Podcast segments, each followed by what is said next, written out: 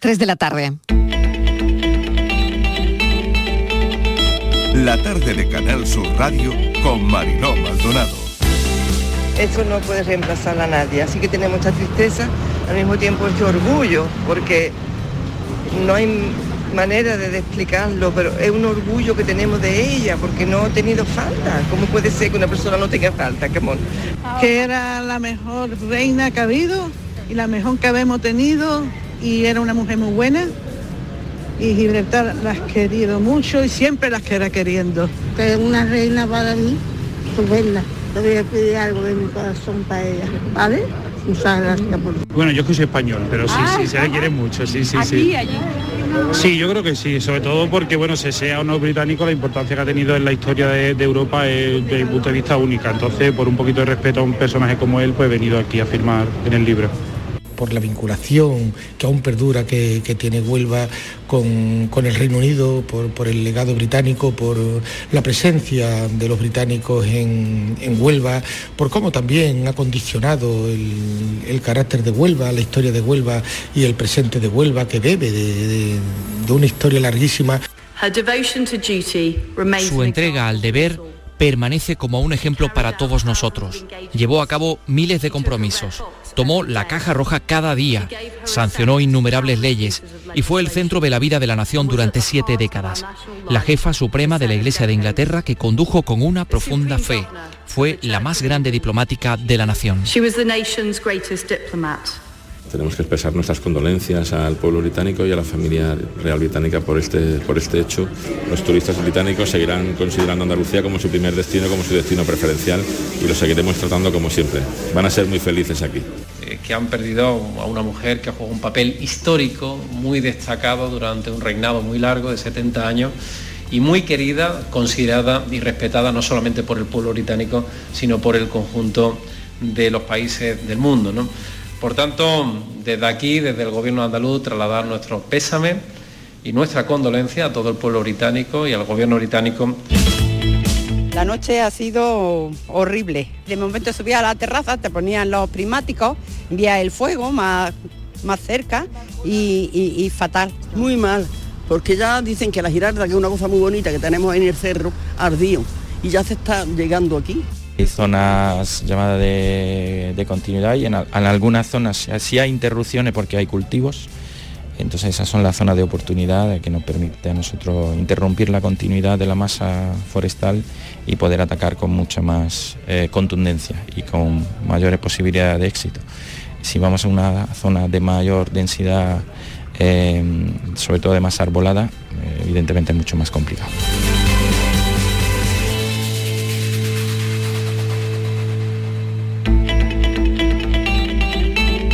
La tarde de Canal Sur Radio con Mariló Maldonado.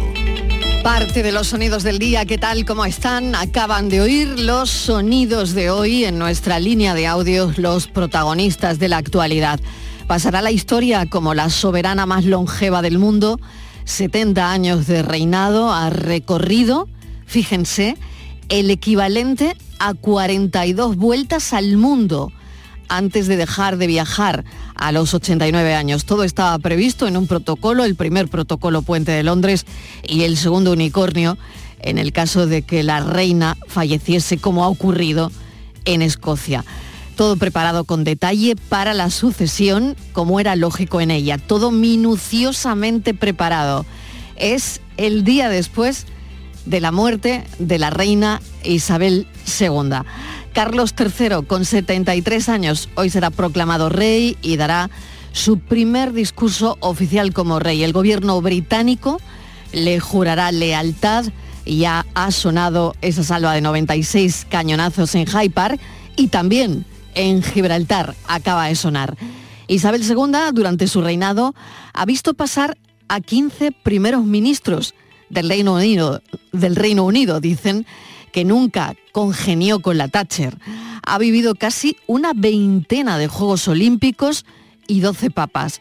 Benefactora de casi 600 organizaciones sociales.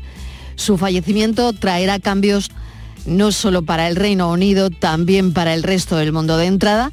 Se tiene que acuñar una nueva moneda, el otro día hablábamos de ello en el café, se tiene que acuñar una nueva moneda con el retrato del nuevo rey. El himno nacional también se tiene que cambiar porque ya no será el mítico Dios salve a la reina, sino Dios salve al rey. En cuatro días la reina será trasladada en una procesión militar desde el Palacio de Buckingham hasta Westminster. Ahí permanecerá otros cuatro días para quienes quieran despedirse de ella. Bueno, el mundo se pregunta si la muerte de Isabel II debilitará de alguna manera la monarquía británica, si será un fin de una era. De entrada, en los próximos días asistiremos al mayor funeral de Estado de la historia. Hoy es día de luto oficial también aquí, en Andalucía.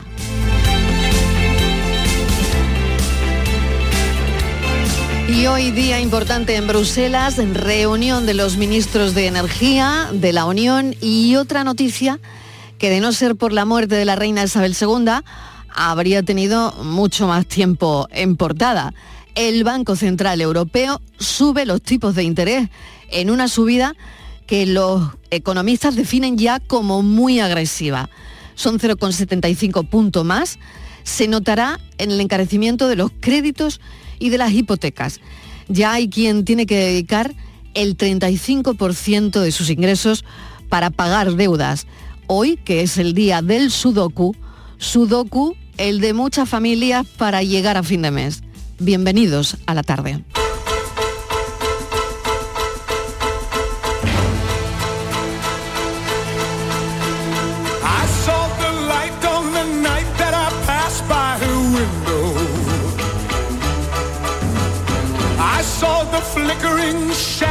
of love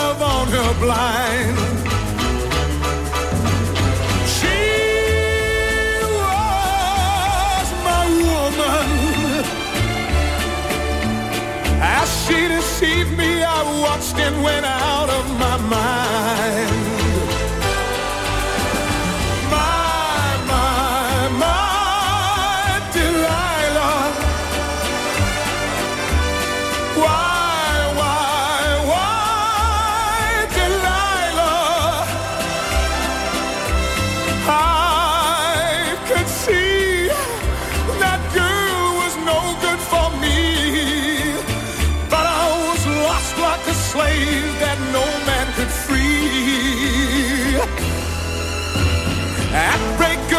When that man drove away, I was waiting.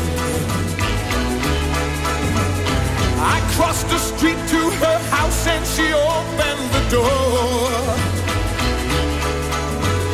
She stood there laughing. I felt the knife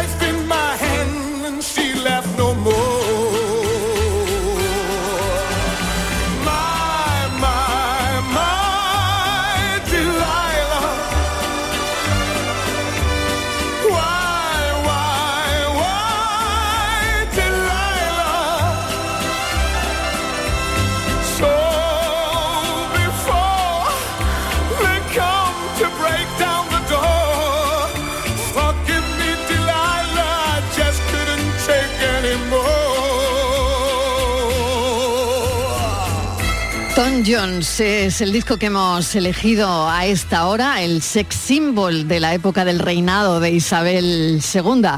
La reina le otorgó ser miembro de la Orden del Imperio Británico. Así que hemos querido recordar este Delilah de Tom Jones.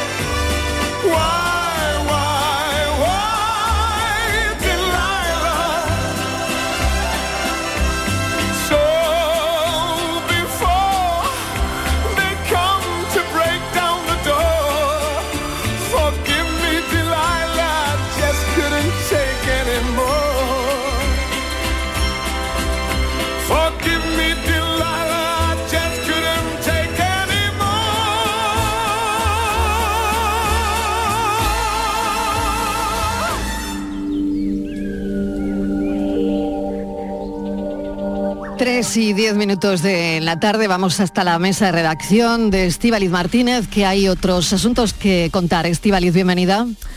Hola Marilo, ¿qué tal? Buenas tardes. Sí, hoy hay crónica de sucesos. Nos vamos a ir hasta Huelva, hasta el monte, porque un guarda rural el domingo por la noche, Mariló, eh, recibió la llamada de una naturalista, estaba intentando captar los sonidos que emiten los ciervos durante el periodo de cero en los terrenos que gestiona este, este guarda rural.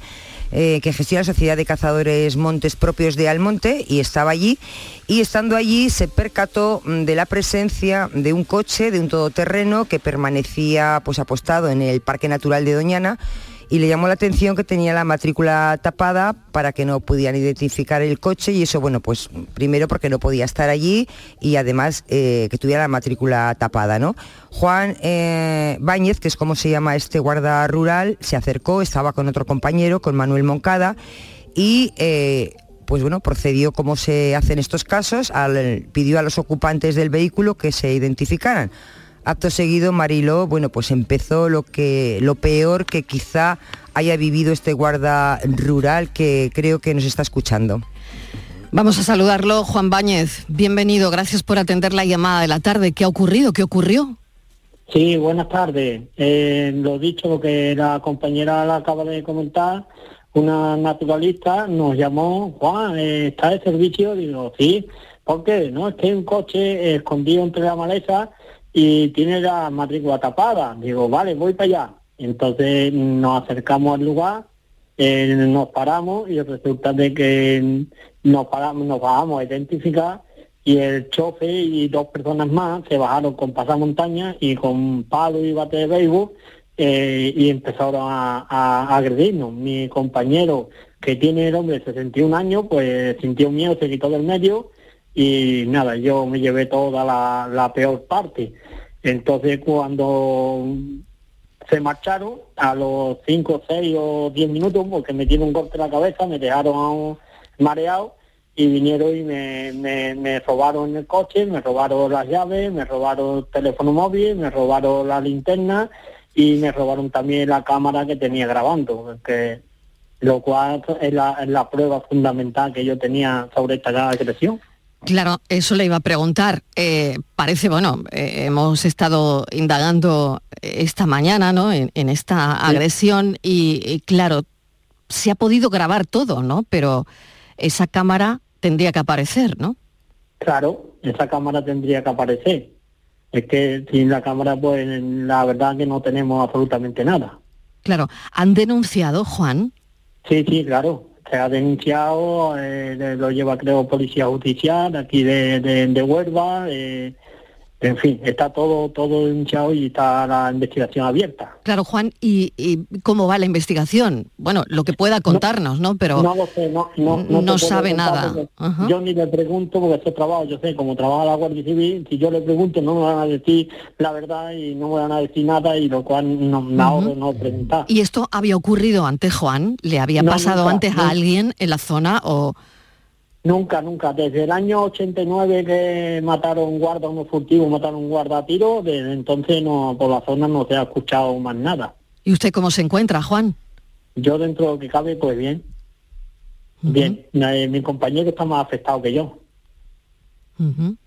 Bueno, menos mal que su compañero pudo avisar, ¿no? Porque al final eh, ellos se van de, eh, cuando empiezan a, eh, contra usted, ¿no? A, pegarle. Al final mm, le dejan ahí, no lo sé, ¿quién, quién, quién consigue...? Después, a los cinco o seis minutos regresan, otra vez. ¿Pero cómo sale usted de ahí? Que yo como salgo, nada, ellos cuando regresan eh, le voy a decir que un de detalle, me registra el coche, me roban y aparte cuando cuando me coge y me dan, vuelvo a coger otra vez el palo y me vuelve a agredir tres veces más, tres palos más, cuando yo estaba tirando el suelo con un golpe en la cabeza que me, me mareaba, me levantaba y me mareaba. Y una vez que se fueron, pues mi compañero empezó a llamar al 112 y llegué, y empezó ya, llegó un coche, llegó otro coche, en fin, naturalista que le gusta escuchar la berrea, pues fue, ya empezamos a llamar uno a otro, al otro llamando al co, otro llamando por otro lado, en fin, ya Madre Pues mía, Juan. a las personas que estaban allí también que nos ayudaron bastante. Bueno, Estíbaliz, no sé si Sí, tienes alguna hola, cuestión más. Juan, de la eh, investigación sabemos poco porque es verdad que hay una investigación que está llevando a cabo la Guardia Civil y que, claro, Sí. en este momento pues no se puede decir mucho. Adelante. Sí, Juan, eh, primero, bueno, pues todo nuestro apoyo. Ya sé que desde la Federación Andaluza de Caza eh, Sí. están apoyándole, le están mandando muestras de, de cariño porque, hombre, esto hay que superarlo, ¿no? Quizás los golpes se acaban curando. El Parque, Nacional, de Doñana también ha hecho un comunicado. También de, de apoyo, sí. Sí, eh, quizá la- eh, los golpes no Eh, se acaben desapareciendo, pero en su cabeza esto va a quedar para siempre.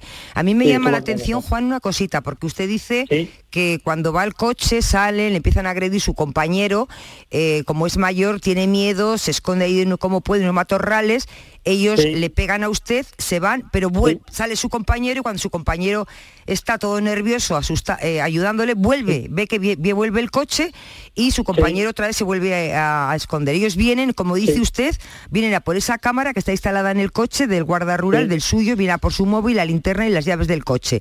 Y le vuelven a usted a golpear. ¿Ellos cómo sabían? ¿Es fácil saber que usted en el coche llevaba una cámara eh, pa- para grabar?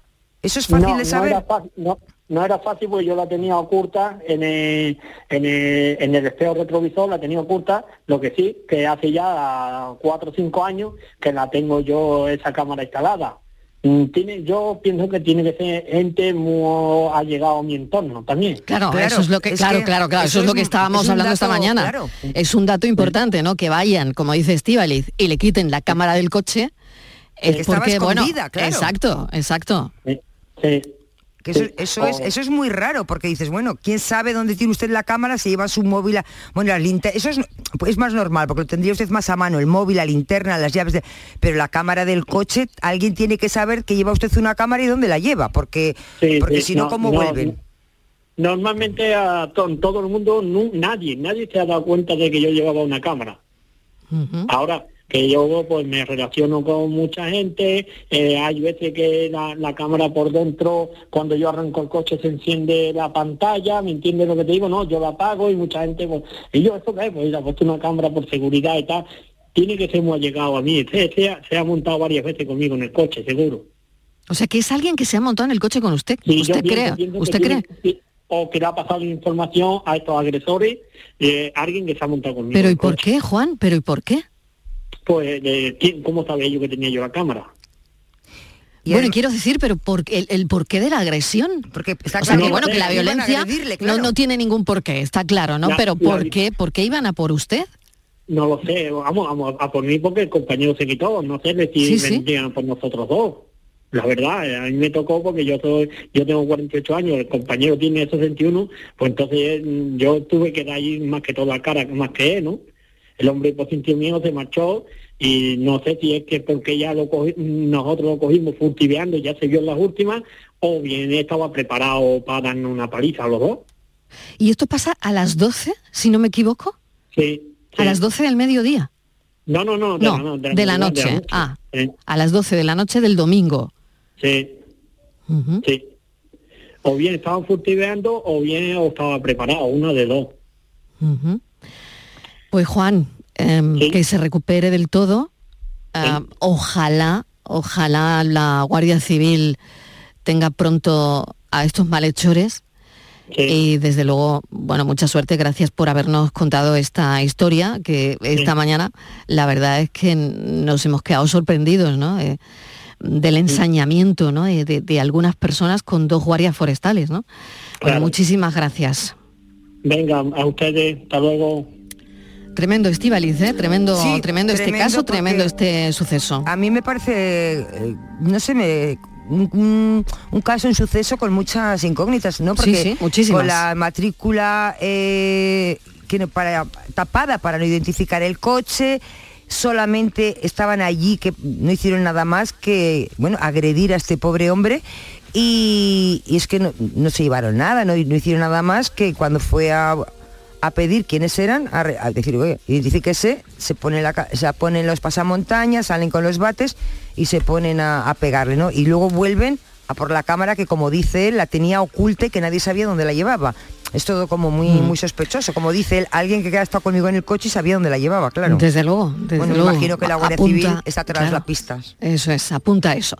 Bueno, vamos a seguir con otros asuntos. 3 y 20 minutos de la tarde, según Europa, vivimos el tiempo más devastador de la historia en cuanto a incendios forestales. España representa el 40% de todo el territorio quemado de la Unión Europea. No hay tregua, porque si apagan unos, se encienden otros. Hoy la atención en Andalucía, Estivaliz, está puesta en un sitio donde ya, ahora mismo, hay prácticamente 2.000 hectáreas quemadas. Es en un incendio de Granada, en Guájares. Se ha quemado zona de Pinar, podría afectar a subtropicales también. Los operarios están estudiando cómo usar maquinaria pesada para generar nuevos cortafuegos que frenen eh, el avance de las llamas. Esto está ocurriendo aquí también ahora mismo. Sí, Marilo, tú decías, eh, según el Infoca, efectivamente, ahora mismo afectadas ya unas 2.000 hectáreas, es todavía un cálculo provisional de la superficie calcinada de este incendio que fue declarado ayer jueves. Eh, un total de 250 efectivos terrestres y 23 medios aéreos, Mariló, integran en estos momentos el dispositivo de extinción de este incendio, donde hay que decir que la orografía pues es complicada, tiene pronunciadas pendientes, hay riesgo de rodamientos y el viento está complicando las labores para sofocar las llamas. Todo esto según siempre el, el Infoca. El fuego Mariló llegó a estar casi casi liquidado anoche, pero el viento cambiante y en ocasiones peligroso fue avivando todo lo que se había logrado apagar de modo que los efectivos que trabajan hoy para intentar controlar las llamas pues tuvieron que, que, retirarse por ese, por ese viento. Así que estamos muy pendientes de todo lo que ocurre allí, pero como tú dices, Mariló, mm. la situación de nuestro país, eh, los incendios forestales eh, pues son muchísimos al, mm. al, cabo del año y arrasan pues muchísimas superficies, muchos campos, eh, pues dicen que una superficie equivalente a 100.000 campos de fútbol Imagínate. y cada vez son más frecuentes. Eso es lo Imagínate. Peor. Además, tal día como hoy, hace un año, ¿eh? tal día como hoy, sí. moría el bombero Carlos Martínez en el incendio de Sierra Bermeja. Carlos defendía el medio natural y lo hizo hasta el final. 46 días de, trabajo ¿no? en ese incendio que no olvidamos de Sierra Bermeja. Así que se habla desde hace tiempo de nuevas estratégicas, nuevas estrategias contra, contra el fuego, ¿no? porque la masa forestal que tenemos, bueno, no sabemos si está bien aprovechada o no. Lo que sí sabemos es que hay una ONG, WWF España, que está intentando recabar firmas para que la ministra de Transición Ecológica y Reto Demográfico apruebe una estrategia estatal de gestión integral de incendios que ponga la prevención en primer plano, en primerísimo plano debería estar la prevención. Vamos a hablar con Lourdes Hernández, que es técnico especialista en incendios forestales de WWF España. ¿Qué tal? Bienvenida, Lourdes. Hola, buenas tardes. Bueno, esta es una iniciativa que ha tenido esta organización no gubernamental porque precisamente nos enfrentamos, como hemos contado, a los peores incendios del siglo XXI. Bueno, exacto. Al, al, final estamos viendo, no solo nuestra organización, sino, sino en general muchas organizaciones que se, que se dedican al ámbito de, los incendios, en ámbito técnico, ámbito científico, cómo llevamos años invirtiendo grandísimas cantidades de, de fondos, grandes esfuerzos materiales, humanos, en, en la extinción y al final estamos viendo cómo eh, está claro que es necesario tener unos servicios profesionales eh, altamente cualificados, eh, que en caso de incendios acudan rápido a las llamas y lo puedan apagar, pero también estamos viendo cómo cada vez con más frecuencia los incendios que se están produciendo en nuestro país e incluso en Europa, estamos viendo incendios muy peligrosos en el norte de Europa, que, que hace unos años era prácticamente impensable. Bueno, lo que estamos viendo es cómo frente a este tipo de incendios la extinción no puede hacer absolutamente nada. Eh, son incendios eh, muy intensos eh, que, que, generan unas, unas condiciones mm, muy extremas en la zona, son capaces de cambiar la meteorología y frente a estos incendios los dispositivos de extinción lo único que pueden hacer es esperar a que cambien las condiciones meteorológicas o esperar a que ya no, no haya nada que que pueda arder, ¿no? Y, y ahí es donde pueden entrar ellos. Entonces, lo que llevamos muchos años demandando es que se invierta en prevención, pero en una prevención activa, una prevención real. Hasta ahora, lo que se entiende por prevención o, las partidas que uno encuentra en, en los presupuestos públicos de, las comunidades autónomas son, bueno, pues tratamientos cervícolas puntuales, mantenimiento de pistas, de cortafuegos. Eh, entendemos que, repetimos, son fundamentales, sobre todo para que los, los bomberos puedan acceder en condiciones de seguridad a los incendios, pero necesitamos una prevención muchísimo más ambiciosa que pase por, por, por volver a hacer el territorio resistente a- al paso del fuego. ¿no? Claro, somos uno de los países que más invierte en Europa en extinción de incendios, ¿no? pero luego eh, parece que no se invierte en prevención y claro, y ahí estaría el kit de la cuestión, ¿no? De todas maneras, yo no sé si la masa forestal que tenemos está bien aprovechada o no, lo decía al principio, porque hay sitios donde se producen incendios sistemáticamente, hay sitios donde no, y eso lo vemos, y sitios donde eh, se producen una y otra vez en el mismo sitio.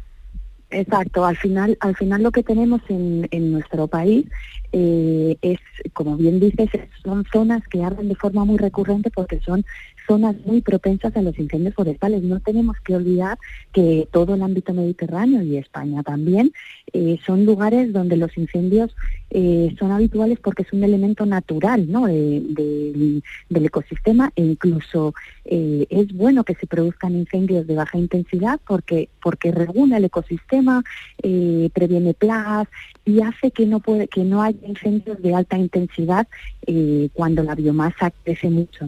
Entonces, teniendo en cuenta que los incendios son un elemento natural, lo que tenemos que hacer es preparar el paisaje, adaptarlo a que no haya estos incendios de alta intensidad.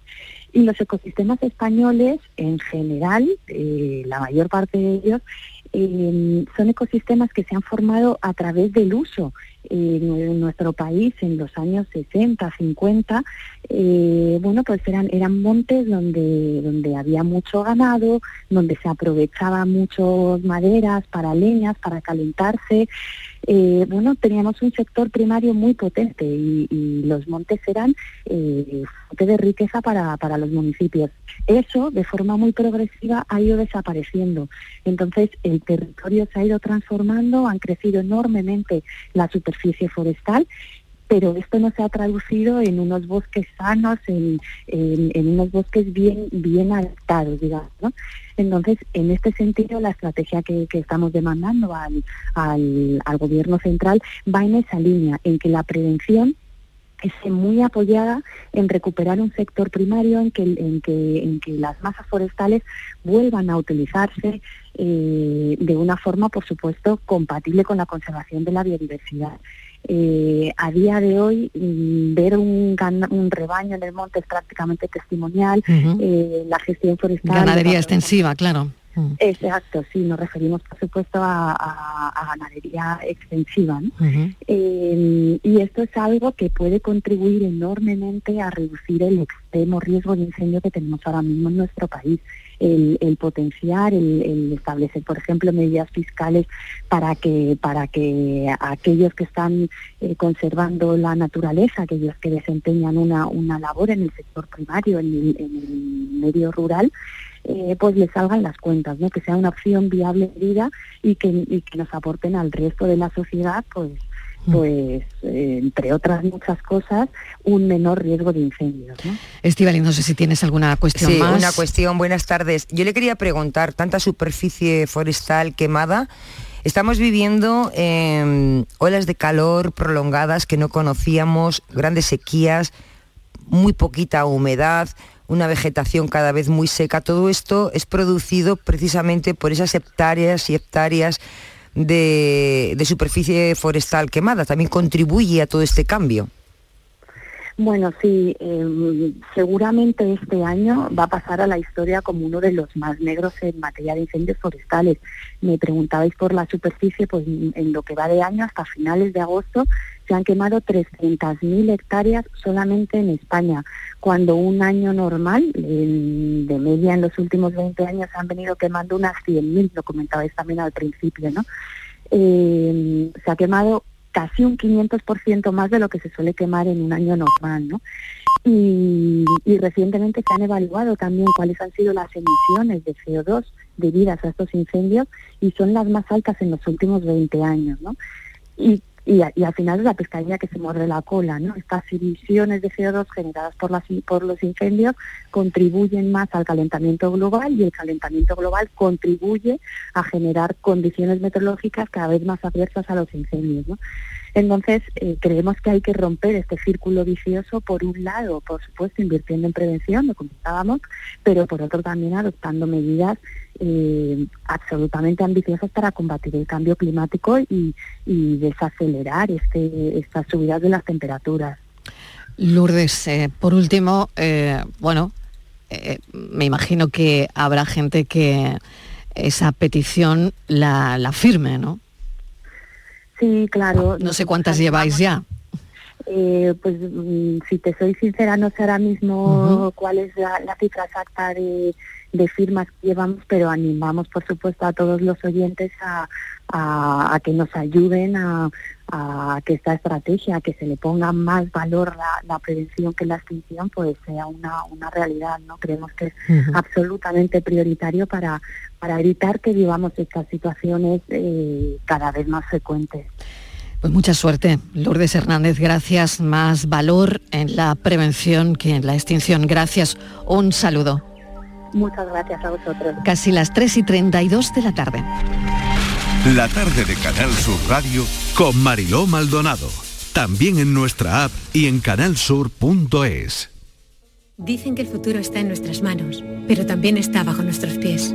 La tierra, los árboles, la vida. Cuidar del entorno natural de Andalucía es tarea de todos, porque tu responsabilidad ayuda a evitar incendios, porque nuestro compromiso es velar por tu seguridad. Contra los incendios todos sumamos, todos ganamos. Únete a la Revolución Verde, Junta de Andalucía. Disfrutar de los mejores musicales del mundo es una experiencia. Sentir la adrenalina en parques temáticos llenos de aventura es una experiencia. Perderse por museos de fama internacional es una experiencia. Y todas están en Madrid. Viajes El Corte Inglés te asesora sobre la que más se adapta a ti. Reserva desde solo 15 euros y sin gastos de cancelación, con niños gratis o con grandes descuentos. Consulta condiciones en Viajes El Corte Inglés y vive una experiencia llamada Madrid.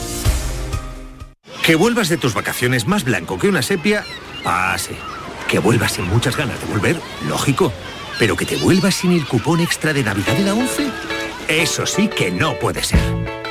Ya está a la venta el cupón extra de Navidad de la 11, con 75 premios de 400.000 euros y más de 910.000 cupones premiados. Estas vacaciones no te vuelvas sin tu cupón extra de Navidad de la 11. A todos los que jugáis a la 11, bien jugado. Juega responsablemente y solo si eres mayor de edad. Las mañanas de los fines de semana pueden ser muy especiales si nos escuchas. Hola, soy Domi del Postigo y me ilusiona mucho volver a desembarcar en los oídos de tu corazón y tu entendimiento este fin de semana, 10 y 11 de septiembre, a partir de las 9 de la mañana. Este sábado y este domingo próximos vuelven a ser tus días de Andalucía. ¿Nos sentimos? Canal Sur Radio, la radio de Andalucía.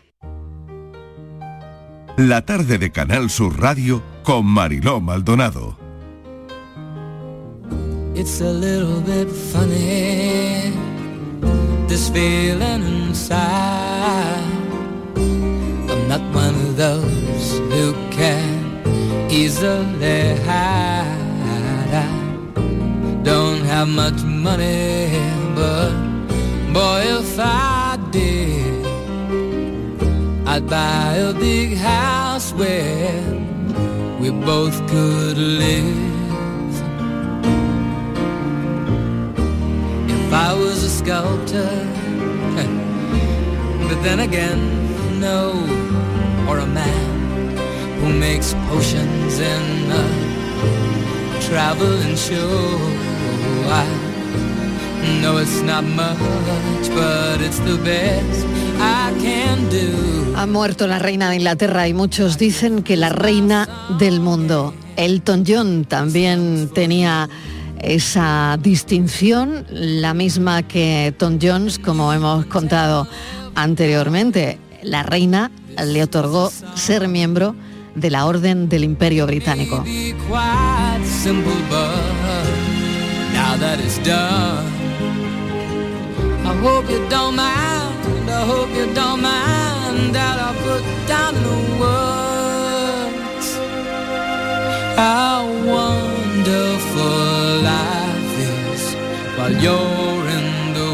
Decía reina de Inglaterra y reina del mundo, el rey Carlos III se va a dirigir a una nación de luto, lo va a hacer esta tarde, es parte de, de la clave de la tarde en cuanto a este asunto, y mañana será proclamado rey de Inglaterra. El funeral de Estado de la reina Isabel II pues podría tener lugar en menos de dos semanas, pero para la coronación podría faltar un año.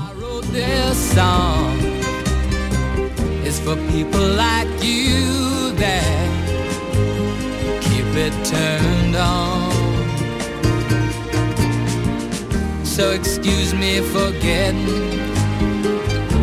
but these things I do.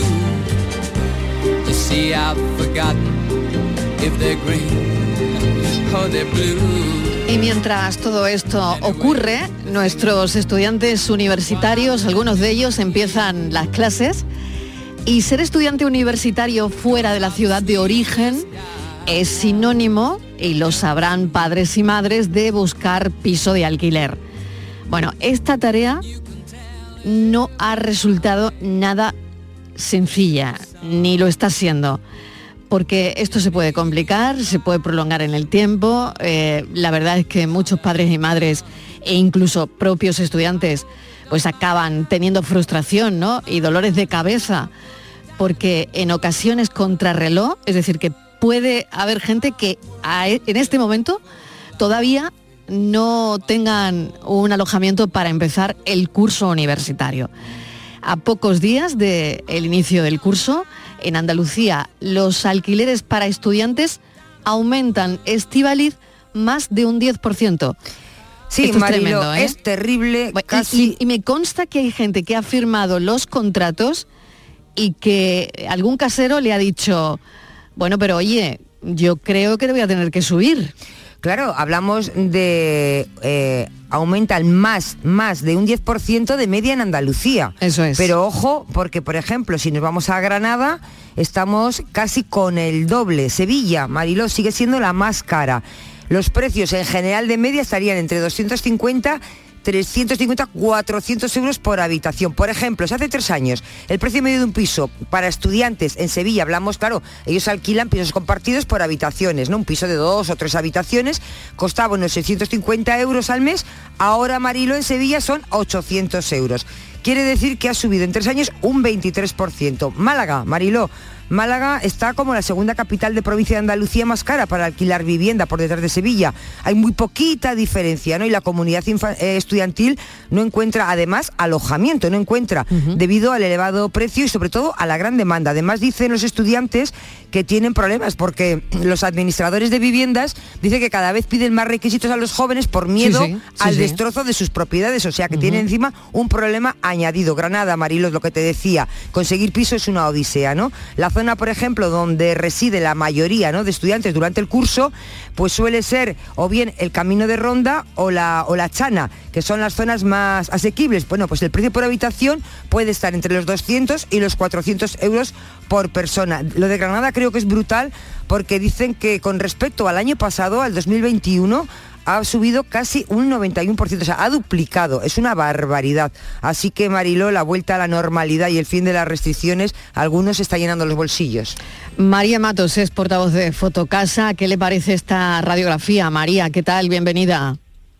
Hola, muy buenas tardes. Eh, Pues eh, la verdad que es una situación muy complicada que tienen, eh, eh, que están viviendo en estos momentos nuestros jóvenes, que además son nuestro futuro y lo que se percibe es que están en una situación muy frustrante porque la- el principal motivo por lo que por el cual ellos eh, deciden compartir una vivienda es porque no pueden pagar el alquiler eh, él solo, ¿no? Esa persona sola. O sea que no es que ellos se decidan compartir, que muchas veces eh, sí que es así, ¿no? Pues eh, porque quieren ahorrar para comprarse una casa en un futuro, porque prefieren eh, vivir con gente que no le gusta vivir solo o sola, pero en este caso eh, más del 70% del- de, los, los ciudadanos que comparten piso nos dicen que no pueden eh, pagar un alquiler eh, ellos solos. Entonces es algo que les lleva a vivir obligados a compartir eh, con alguien, ¿no? Y es una, una realidad que, bueno, que, que evidentemente es debido a, evidentemente, los precios elevados. También dicen, según nuestros estudios de Fotocasa Research, nos dicen que, mm, que una de las, la mayoría de las cosas que les echan para atrás en eh, este proceso de búsqueda de, de vivienda, además de los precios, por supuesto, en más del 70% de los casos, eh, cerca de un 40% les echan para atrás, por ejemplo, la antigüedad de, de las viviendas. Esa es otra. que- Esa es otra. María, los, eh, ha dado en el clavo. Sí, señora, ha dado en el clavo porque hay pisos que a veces tú dices, bueno, pero aquí se va a meter mi hijo, aquí es donde van a vivir los chicos. O, es cierto lo que está diciendo, ¿eh? Tenemos eh, unas eh, viviendas muy muy antiguas, la mayoría del, parque de España tiene más de 60, 70 años y los, eh, los propietarios, claro, cuando sacan las viviendas en, en alquiler, como hay tanta, tanta demanda, pues hay algunos propietarios que sí que se preocupan de poner el piso más acomodado, pero hay otros que no. Entonces, cuando la mayoría de los, de los pisos que, que son pues mucho más cómodos y agradables eh, de vivir en ellos eh, ya, ya están eh, cogidos, pues queda la oferta eh, prácticamente que, que nadie quiere, ¿no? Y es otra de los de las grandes quejas de, estos de estos inquilinos, de estos estudiantes, ¿no? Que ven que la cantidad de, oferta es totalmente insuficiente, así como el, tamaño de los de las viviendas. Una piensa, bueno, ¿qué hacer, no? Eh, ¿Cuándo empezar la búsqueda de piso? Y por otro lado también, ¿no? Muchas personas que tienen a sus hijos que, bueno, pues no han sacado nota para estudiar en su ciudad de origen, tienen que irse fuera, ¿no? Y, y, en fin, y ya buscar piso y, y todo lo que estamos contando. Estivali, no sé si tienes una última cuestión para Sí, María. eh, María, buenas tardes. Eh, y es que estoy viendo que, bueno, siempre teníamos Madrid como referencia de algo imposible, que los precios eran carísimos.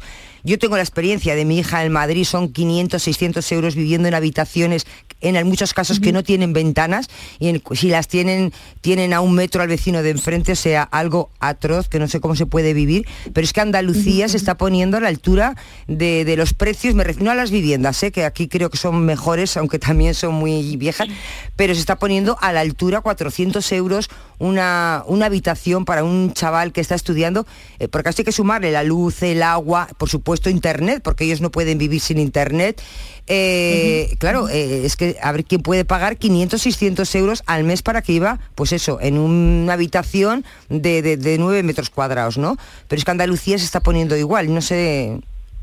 Sí, la verdad es que estamos eh, en prácticamente toda España. eh, 10 de las 17 comunidades autónomas acaban de alcanzar máximos históricos en el alquiler. Es decir, nunca había sido tan caro alquilar una vivienda como en estos eh, momentos y quienes lo están eh, sufriendo, eh, quienes más interactúan con, este tipo de opción habitacional, con el alquiler, son los jóvenes. ¿no? Nosotros justamente la semana que viene sacaremos un estudio sobre viviendas compartidas en, en España y os puedo adelantar que el dato de compartir una vivienda en Andalucía cuesta un 45% más que en el año 2015.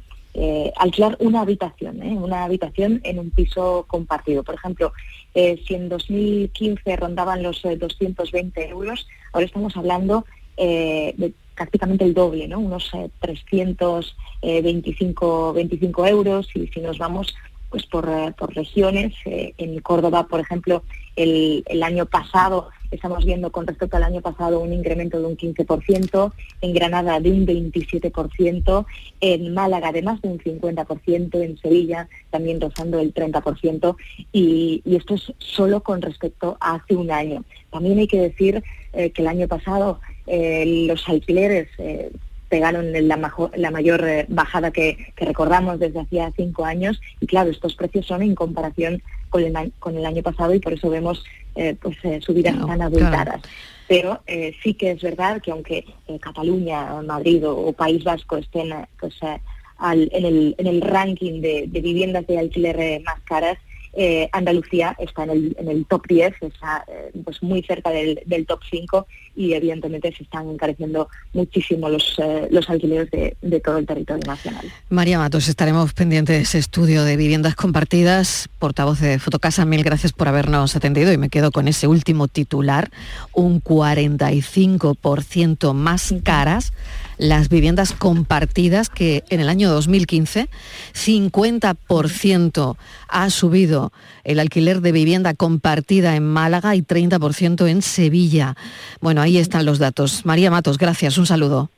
Gracias a vosotros, saludos. Vamos con la foto del día, Virginia Montero, ¿qué tal? Hola, ¿qué tal? Buenas tardes. Pues como estamos haciendo desde el miércoles y saben nuestros oyentes esta semana, los fotoperiodistas de la foto del día van a comentar una imagen de Javier Fergo, colaborador de esta sección de este programa, que ha fallecido de forma repentina con tan solo 42 años. Y la imagen de hoy es de Erasmo Fenoy, fotoperiodista algecireño recientemente reconocido con el Premio Andalucía de Periodismo por una impactante imagen de una operación policial contra el narcotráfico en la playa de Getares. Licenciado en Comunicación Audiovisual, lleva más de 15 años vinculado al mundo de la prensa y la publicidad. Desde 2005 es responsable de fotografía del diario Europa Sur y sus trabajos han sido publicados en medios nacionales como El País, Público y El Mundo, entre otros. Desde 2018 colabora con UNICEF en su informe sobre los derechos de las niñas y los niños migrantes no acompañados en la frontera sur española. Y ya saben nuestros oyentes que pueden ver la foto del día en nuestras redes sociales, en Facebook, La Tarde con Mariló Maldonado y en Twitter, arroba La Tarde Mariló. Buenas tardes. Hoy me gustaría rendir homenaje a la memoria del recientemente fallecido Javier Fergo, fotoperiodista jerezano y uno de los máximos exponentes del fotoperiodismo andaluz. La escena nos muestra el rescate de varios migrantes subsaharianos por el Oper Arms en el mar Mediterráneo. El encuadre tomado desde el interior de la embarcación nos hace testigos directos de un drama que sigue azotando las costas del sur de Europa y que gracias a su cobertura le habían merecido el reconocimiento como fotoperiodista del año en el Reino Unido en 2019. El genio nos deja a los 42 años ejerciendo magistralmente su profesión por medio mundo, publicando en medios de gran prestigio nacional e internacional. Mi más sentido pésame a sus familiares y amigos. Descansa en paz, compañero. Al que nos unimos, Javier Fergo, que ha, ha estado con nosotros de alguna manera con sus fotografías durante toda esta semana. Fotoperiodistas que en la tarde buscan su imagen del día. La tarde de Canal Sur Radio con Mariló Maldonado. También en nuestra app y en canalsur.es. Canal Sur Sevilla. Te cambiamos el calor por color y el asfalto por el agua tropical. Rodéate de peces y corales en una experiencia 360 grados bajo el mar. Tropicales Acuario de Sevilla. Atención Sevilla, llega la exposición más vista del mundo. Bodies, extraordinaria, alucinante, educativa, cuerpos humanos reales. Instalada en el Centro Comercial Plaza de Armas del 10 de septiembre al 16 de octubre. Venta de entradas en taquilla, exposición y en bodies.es. Descubre la máquina más perfecta jamás creada. Bodies. ¿Planeando salir de escapada o de fin de semana? Recuerda, hay otra Sevilla. Asómate a la provincia y disfruta de un turismo seguro en cada uno de sus espacios naturales, pueblos monumentales y alojamientos. Cambia de vistas. ProDetour Turismo de la Provincia, Diputación de Sevilla. ¿Todavía piensas que la FP es para torpes? ¡Espabila, cateto! El mundo es de la FP y la FP es MEDAC. La noche más hermosa y Pilar Muriel te dan respuestas a tus preguntas. Estamos ya cerca de encontrarnos una noche más, la más hermosa, donde el misterio, la ciencia, la historia y las ganas de superarnos y ser mejores personas son el leitmotiv cada fin de semana entre las 11 de la noche y las 3 de la madrugada, viernes y sábado. La noche más hermosa con Pilar Muriel. Te espero con todo mi amor y cariño junto a un magnífico equipo dispuestos a hacerte pasar una velada inolvidable. Canal Sur Radio, la radio de Andalucía. La tarde de Canal Sur Radio con Mariló Maldonado. Estos son nuestros teléfonos 95 1039 105 y 95 1039 16. Y en esta primera semana de arranque de temporada, los viernes van a seguir estando ocupados por Rubén Candela en nuestro Andalucía Pregunta, asesor fiscal de Candela Asesores, porque, bueno, es importante, es muy importante estará bien con los impuestos. Y bueno, vamos a saludarlo, Rubén. ¿Qué tal? Bienvenido. Hola, Mariló y equipo. Bien hallados. pues mil gracias. Por... al final del verano. Muy bien, pues mil gracias por una temporada más. Y, bueno, vamos a empezar, Virginia, que tenemos un montón de plancha. Pues sí, pues sí, mucha, mucha Marilo. Y más en el último trimestre del año que yo creo que es importante que muchos echamos cuenta o, eh, miramos a ver cómo de aquí a cierre del año, a ver qué se puede hacer, qué se podrá hacer para el tema de la renta. Y además, en estos últimos meses hemos añadido a nuestro vocabulario corriente el término de inflación, que estaba más limitado a la jerga económica, aunque de vez en cuando, por supuesto, que salía. Bueno, pues ahora ya resulta que todos hablamos de este término. Y hoy queremos saber cómo afecta precisamente la inflación al IRPF, por consiguiente, a todos los contribuyentes. Rubén. Hola, pues mira, has planteado dos cosas. Primero, ¿qué podríamos hacer de cara a la renta del año que viene? Pues mira, la renta del IRPF de cada vez es, menos posible autogestionarlo por el contribuyente. Es decir, hubieron épocas en las que el contribuyente podía decidir entre aumentar su inversión en vivienda habitual, aportaciones a planes de pensiones, suscripción de determinadas inversiones, en fin, se podía un poco, eh, no sé, intentar optimizar la carga fiscal. Eso se ha ido reduciendo y prácticamente ya no queda nada. Lo único que puede quedar pues, son las aportaciones a planes de pensiones este año hay en marcha, que eso sí recomiendo, que lo mire la gente que lo tenga en mente, el, determinadas inversiones energéticas para mejorar la eficiencia de las viviendas, que tienen una deducción. Eso sí, le recomiendo que el que esté pensando en poner placas fotovoltaicas o cambiar las ventanas o algo de eso, que se asesore bien porque puede tener unas deducciones interesantes en la renta. Y en cuanto al segundo término, la inflación, pues la inflación me sorprende Claro, pero vosotras sois eh, insultantemente jóvenes y entonces no habéis conocido tiempos en los que la inflación era un compañero de viaje permanente, ¿no? Durante muchos años hemos estado en una inflación muy plana, pero de pronto esto, pues por una serie de circunstancias se ha desbocado y la inflación es algo corrosivo, es algo corrosivo.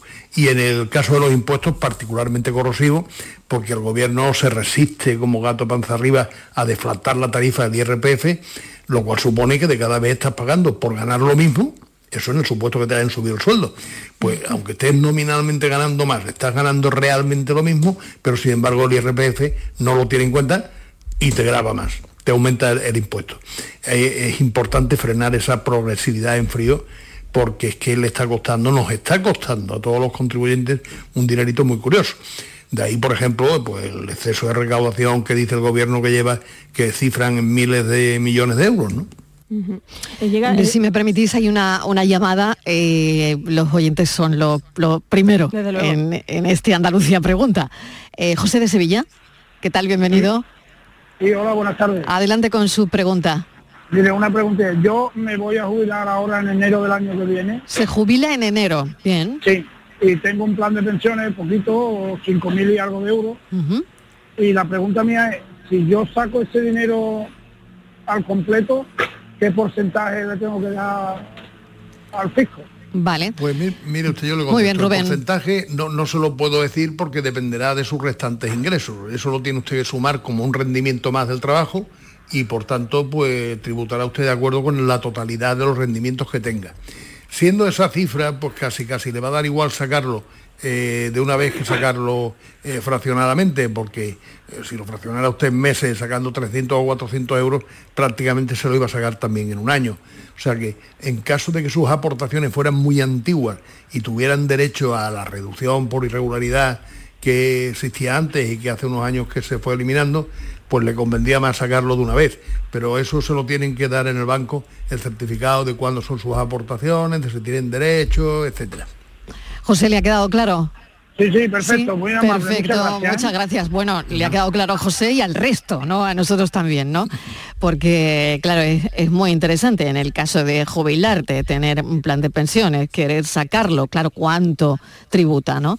Muy interesante. Seguimos adelante, Virginia. Sí, bueno, yo había llegado a leer lo que quería preguntar antes, Rubén, que la inflación eh, llega, con, llega al IRPF con una subida encubierta que puede llegar hasta de 110 a 477 euros al año. Esas cifras Pues, estamos manejando. Te has, informado, te has informado muy bien porque yo lo he estado haciendo y lo he visto. Mira, yo he cogido a título de ejemplo una nómina de una empresa del despacho, de un empleado de un, cliente, y, en una nómina, fíjate tú, el efecto que, que parece que mucha gente no lo nota, es una nómina eh, que la base en el mes de diciembre era de 1.439 euros.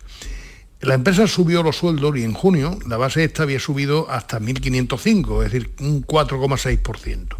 Bueno, eso supone una, una subida bruta de 66 euros para el trabajador. Bueno, pues de los 66, justamente la mitad se la lleva la administración. Le aumenta el IRPF en 30 euros, le aumenta las aportaciones a seguridad social en 6 euros. De los 66, 36 se lo llevan ellos.